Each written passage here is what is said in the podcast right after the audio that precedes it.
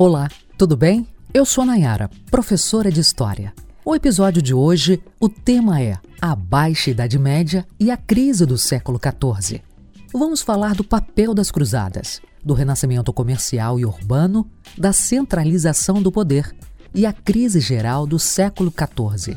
Antes de começar, deixa eu te falar que o tema renascimento cultural e científico eu vou tratar em outro episódio desse podcast com todos os detalhes. Para começar, você precisa saber as características das cruzadas para entender suas consequências durante a Idade Média. As Cruzadas foi um movimento religioso da Igreja Católica de conquista de novas terras e fiéis. Elas aparecem e ganham força a partir das invasões bárbaras e o crescimento populacional. As características desse movimento foram um fervor religioso cristão, contenção de conflitos demográficos, conquista de antigos territórios romanos, movimento militar e a guerra contra os islâmicos. As consequências das cruzadas estão relacionadas diretamente à reabertura do comércio no Mediterrâneo e o enfraquecimento da Igreja Católica. O renascimento comercial acontece a partir da reabertura do mar Mediterrâneo. Esse movimento vai proporcionar uma melhora da técnica e aumento da produção. Esses fatores fazem com que a atividade passe a ser monetizada.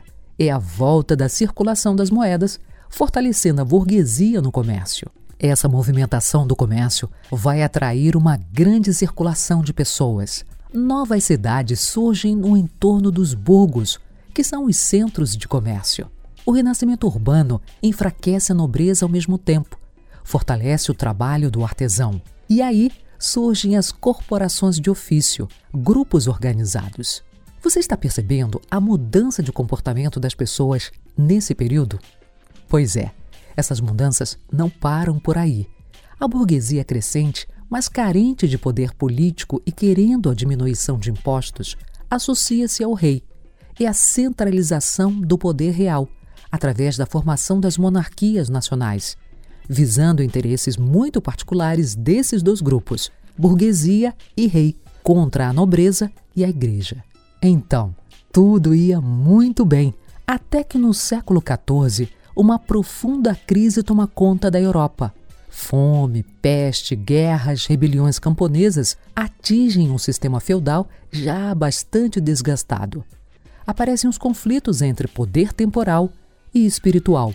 A mudança de mentalidade das pessoas ocorre na medida em que o feudalismo vai dando lugar ao crescente capitalismo.